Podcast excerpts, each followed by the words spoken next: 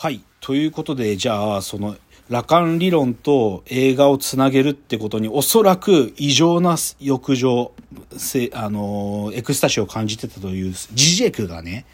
だけどそれが、さらに好きが高じてどころの話じゃなくて、実は映画作っちゃったんだよね、こいつがバカだから。そで、それもぜひ紹介したい。で、それが何かっていうとね、スラボイ・ジジェクによる盗作的映画ガイドという映画が2006年に作られたんですよ。で、僕これさ、リアルタイムで、え？ジジェク映画撮ったの？と思って、大丈夫かと思って。で、これね、あの、青学の隣にある映画館、本当にあの、ミニシアターのちっちゃい映画館、僕見に行ったんですよ。これ公開されたタイミング。見に行った時、僕ともう一人、なんか、すっごい暗そうな女の人だけは見てて。でもね、もう見てね、ちょっと震えたの。どういうことかっていうとね、この映画、ジジェクが出てくるんだけど、ひジジェクでヒゲの親父なんだけど、その、ヒッチコックの映画とか、ジョージ・ルーカスの映画とか、デビッド・リンチの映画とか、他にもファイトクラブとか、いろんな、い40ぐらいの映画の解説をジジェクがするんだけど、その映画のある意味シーンで出てくる、じゃあヒッチコックだの、じゃあ鳥って映画だったらさ、あの、船に乗ってる有名なシーンとか、その建物、鳥がわーっといる、その変な気持ち悪い建物の前とか、そういう映画のシーン、オマージュしながら、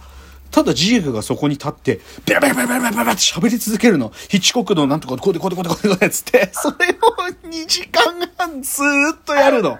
ひたすら。だから、スター・ウォーズのエピソード3のシスの復讐はこうでこうでこうでベラベラベラベラベラって、ずーっと喋るの。もうね、頭おかしくなる。お前、本書けよって思ったけど、でも、その、やりたくなっちゃったんだろうね。多分ね、そこの映画の、ある意味撮影セットの中に自分がいると、多分より浴場したんだと思う。で僕ね、これ2時間半ね、なんていうか、普通は映画見たなって感じじゃないよ。でも、授業を聞いたなっていう感じともちょっと違くて、はい。単純に、こいつのオナニー見させられたなっていう感じ。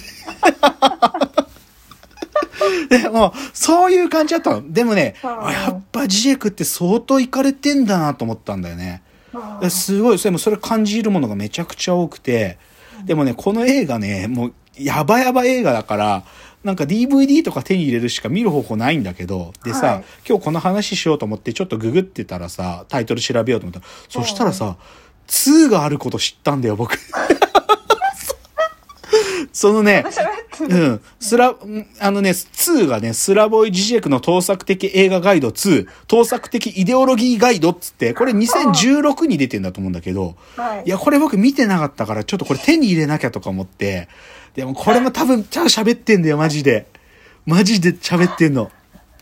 マジでね。でも、そう、もうね、わかるよ、でもそうなっちゃう感じ。うんだよね。だから、要はね、なんつったらいいんかな。なんか、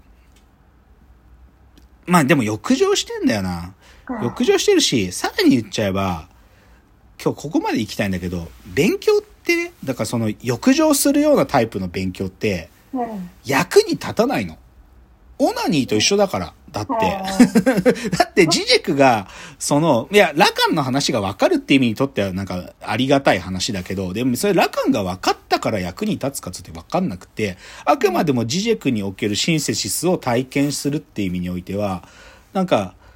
そういうこと、オナニー、エロ本見てることと同じなんだよ。なんか。で、僕にとっては、つまり勉強ってそういうことで、なんか、エロ本読んでることと同じなのね。で、でね、これちょっと今日こ難しい話っていうか、こっからちょっと話がキュキュキュってなるんだけどさ、はい。最近友達としゃ勉強について喋ってる時に、一つのキーワードが出てきて、降りるって話が最近よく出てくるのよ。で、降りるってな何かというとさ、あのね、高校生にとっての数学の話してたの。はい。でさ、なんつうのかな、特に女の子に多いけどさ、ある意味、数学をもう、私、諦めたわっていう人、結構多くない？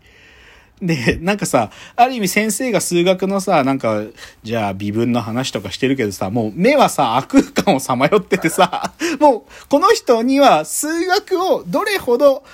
数学の魅力を喋ったり、数学を分かりやすく伝えようと工夫したとしても、もう完全に降りちゃってる。その数学を学、勉強するってことから降りちゃってる人っているよね、結構。で、それを最近僕は、降りるっていうキーワードで表現してるんだけど、はい。でも、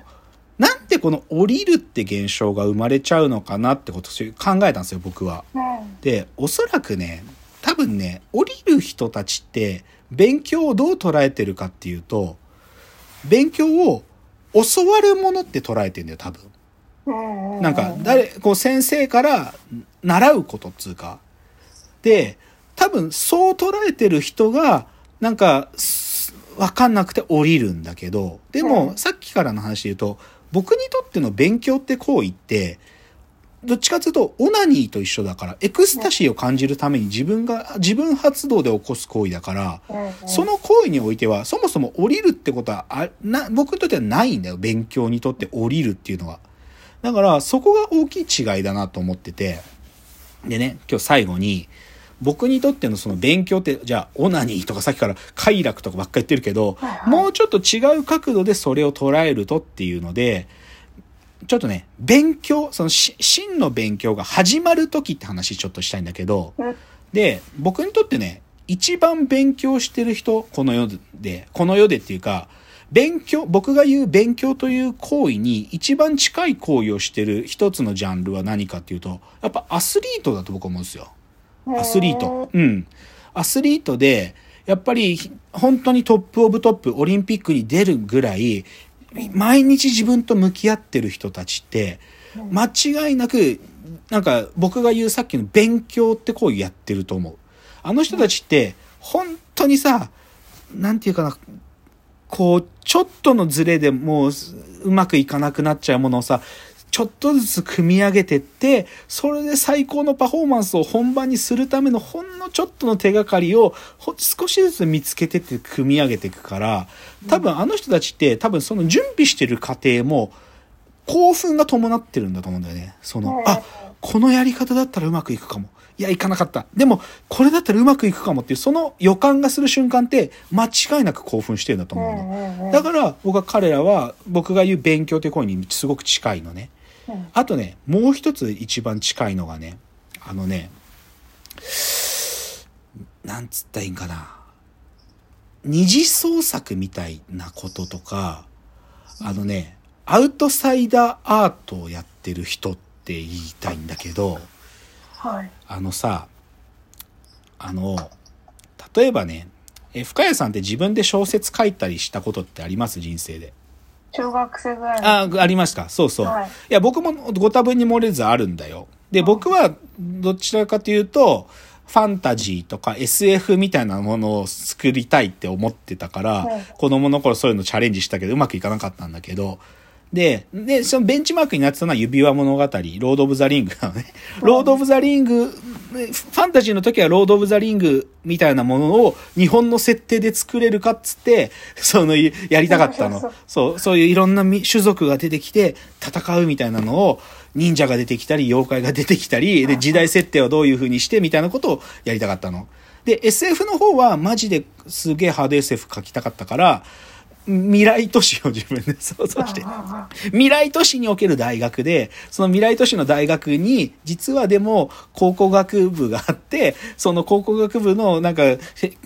こう資料室の中に、実は、その、せ宇宙の秘密を解く物質が眠っててみたいなことが書きたかったから、そういうことをやってたわけよ、恥ずかしながら。はいはいなんだけどさ、これ書く行為って、僕の中で、その当時、まあ僕は小学生だった頃だけど、でも、今考えたら、あの行為って、さっきの僕が大学博士課程の時にやってた、真の勉強に近いなって思うよ。つまり、なんていうのかな。だって、ファンタジー書こうって思ったわけ、僕はね。ロード・オブ・ザ・リング日本版を。その時に、時代設定いつがいいかなみたいなことを考えると、いや、でもな、わかんねえ。平安の方が、それこそ、妖怪は出てくる必然あったのかなとか、でも、陰陽師とかいたよなとか調べていくとさ、わかるじゃない？